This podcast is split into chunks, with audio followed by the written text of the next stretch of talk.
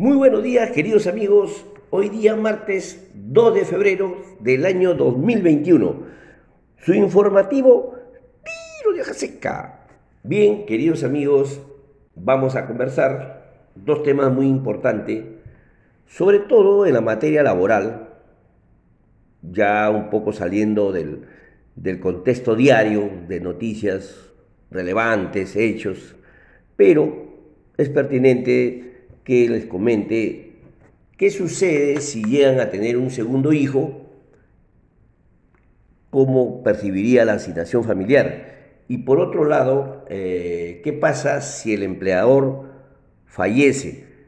O sea, o mejor dicho, su empresa se desaparece, ¿no? Vamos a tratar esos dos temas que me parece muy importante, recogiendo la materia laboral sobre, sobre el decreto legislativo 728. Bien, vamos a desarrollar el tema de la asignación familiar. ¿Cuánto recibiría por asignación familiar, valga la redundancia, si tuvieran un segundo hijo?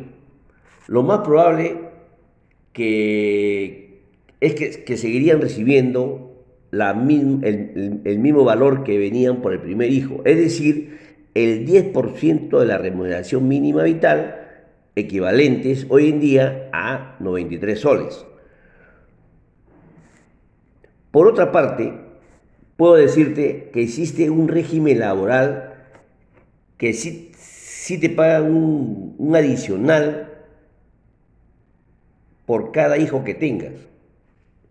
¿Y cuál es el régimen laboral que hago mención?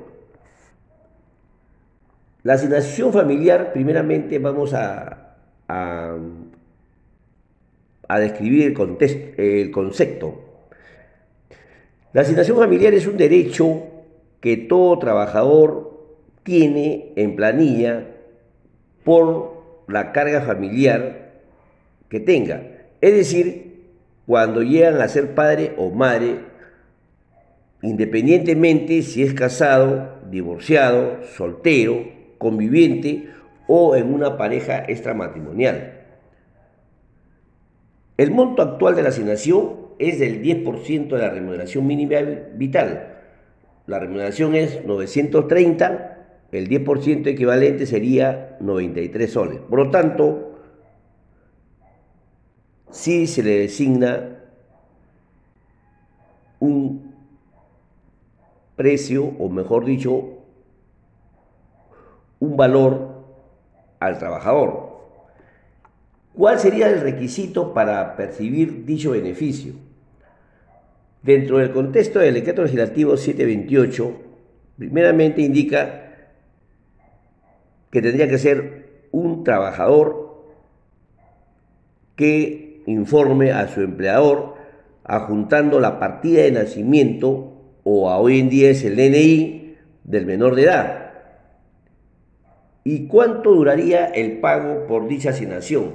La norma explica que se le debe pagar hasta que el hijo cumpla la mayoría de edad, es decir, 18 años. Por, por otra parte, perdón, la norma también menciona que en el caso del que, del que el hijo siga estudios superiores, el beneficio seguirá hasta seis años más. Para eso tendrán que presentarle al empleador su ficha de, mejor dicho, su matrícula, copia de su matrícula y otros elementos. Vamos a hacer ejemplos. Por ejemplo, ¿qué pasa si un trabajador tiene dos o más hijos se aumentaría la, la, asignación familiar. En este caso solo se pagaría un pago único, quiere decir que seguirá percibiendo el 10% de la remuneración mínima vital de equivalente a, 93 soles. Si el padre y la madre trabajan en la misma empresa, ambos deberán recibir el beneficio de la asignación familiar. Si un trabajador labora en múltiples empresas, por ejemplo, recibirá la asignación por cada empleador independientemente que se trate de un grupo de empresas. En el régimen de construcción civil, ahí, sí existe una variación. ¿Por qué? Porque ellos manejan, eh, manejan unas tablas, tanto para, ellos perciben la asignación por escolaridad, así se se denomina ¿no? Y el monto eh, es equivalente a 30 jornales al año, al año por cada hijo que en edad escolar. Vamos a plasmarlo con una, demostración. Por ejemplo, hagamos, que, hagamos una comparación, como sabemos que la construcción civil, en, el régimen de la, en el régimen de la construcción civil existe el operario, el oficial y el peón, tres categorías. Por lo tanto, las asignaciones familiares van en función a esos regímenes, como ya les comenté. Por ejemplo, el 30% de jornales para el operario le correspondería 359 soles. Para el oficial, 282.75 y para el peón 254 nuevos soles. Por lo tanto, a más hijos el trabajador de construcción civil percibirá mayor ingreso por asignación por escolaridad. La conclusión de esta es que si un trabajador tiene dos más hijos, la asignación no aumentará. Vamos a tratar ahora otro tema laboral, me parece muy importante que lo conozcamos. ¿Qué pasa si mi, si mi empleador fallece? Como todos sabemos que en el Perú la renta de tercera categoría existen dos personas que, eh, que podría ser jurídica o una persona natural con negocios que generan renta de tercera categoría. Y aquí hay que, tener, hay que, hay que comenzarlo a, a entender. Por ejemplo, las empresas jurídicas no, no fallecen definitivamente lo correcto sería mencionar que ha cerrado, ¿no? O, que se ha liquidado, pero tiene, tiene eh, para ser más exacto, términos como por ejemplo la disolución de la empresa, la liquidación de la empresa o la extinción de la empresa. Adicionalmente, un dato curioso es, cerrar una empresa jurídica puede significar un costo de 10 veces el costo de constitución. Algo increíble, ¿no? Por otra parte, sobre las personas naturales con negocio que generan renta de tercera categoría, son todo lo contrario, son representadas como una empresa. Y ahí sí, eh, ahí sí el empleador fallece, ahí sí el empleador fallece, es una persona natural, ¿no? Y, se diferencia porque esta persona natural le otorgan un RUC que empieza con un código 10 y él puede contratar trabajadores para su negocio. ¿no? Si esta persona natural fallece, automáticamente el vínculo laboral con los trabajadores de este también finaliza.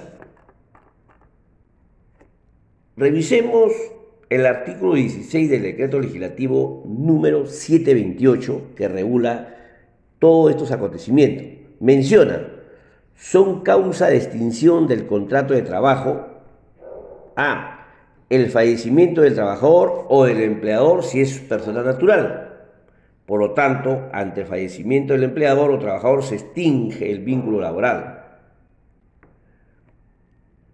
Otra duda es que si le tienen que pagar alguna indemnización por el término del vínculo laboral repentinamente. No hay pago de indemnización por despido arbitrario si se refiere a dicho supuesto. Lo que sí corresponde es el pago de liquidación de beneficios sociales. Por otra parte, los trabajadores tendrán que esperar que los herederos, o sea, los hijos o la familia, realicen la sucesión intestada o se apliquen lo mencionado en el testamento para que realicen dichos pagos. ¿Quién me pagará mi liquidación si el empleador fallece? Otras dudas que siempre suelen ver. Es una buena pregunta para poder desarrollar lo que dice el artículo 17 del decreto legislativo 728 28, donde menciona lo siguiente. El fallecimiento del empleador extingue la relación laboral si aquel es persona natural sin prejuicio de que, por común acuerdo con los herederos, el trabajador convenga en permanecer por un breve lapso para efecto de la liquidación del negocio. El plazo convenido no podrá exceder de un año, deberá constar por escrito y será presentado ante la Autoridad Administrativa de Trabajo para efecto de registro. Por lo tanto, de común acuerdo con los herederos, el trabajador puede llegar a un acuerdo para el pago de la liquidación de los beneficios sociales. ¿Y qué pasa lo contrario cuando el, trabajador fallece? Es, recomendable revisar eh, eh, el, mencionado artículo donde les acabo de mencionar. En conclusión, es que si el empleador fallece, se termina el vínculo laboral entre el empleador y el trabajador. En este caso sí procede, ¿no? Bien, queridos amigos, eso es todo por hoy. Mañana volveremos a ponernos al día con, eh, los hechos más relevantes, tanto en la política como en el quehacer nacional e internacional, no sin antes compartir la frase de Anthony Sainz Spuri, que dice lo siguiente, y aquí está mi secreto, un secreto muy sencillo, solo con el corazón se puede ver bien, lo esencial es invisible a los ojos. Bien, queridos amigos, infórmese más, multa por sanciones en este segundo confinamiento, sobre todo el uso de la mascarilla, porte su DNI en todos los actos para mostrarse a la autoridad cuando lo requiera protector facial en el transporte público, eh, obtenga su espacio laboral para efecto de, ir, a acudir a su centro de trabajo en aquellas que están autorizadas. También los pases vehiculares que están en los LIN del, Ministerio del Interior, ¿no? También lavarse las manos con el jabón, bastante alcohol gel para poder desinfectar distanciamiento social definitivamente logremos mitigar, luchar contra esta pandemia. Y ya vienen las famosas vacunas. Hay que esperarlos, hay que todavía no, no, mencionan el, digamos, el, procedimiento, el protocolo, cómo se van a hacer las, las aplicaciones correspondientes. ¿no? Ya en ese momento vamos a informarnos y también les haré mención y con algunas apreciaciones. Bien, queridos amigos, eso es todo por hoy. Mañana volveremos con otro tema, no sin antes decirles amarnos los unos a los otros. Hasta mañana, Dios mediante. Gracias.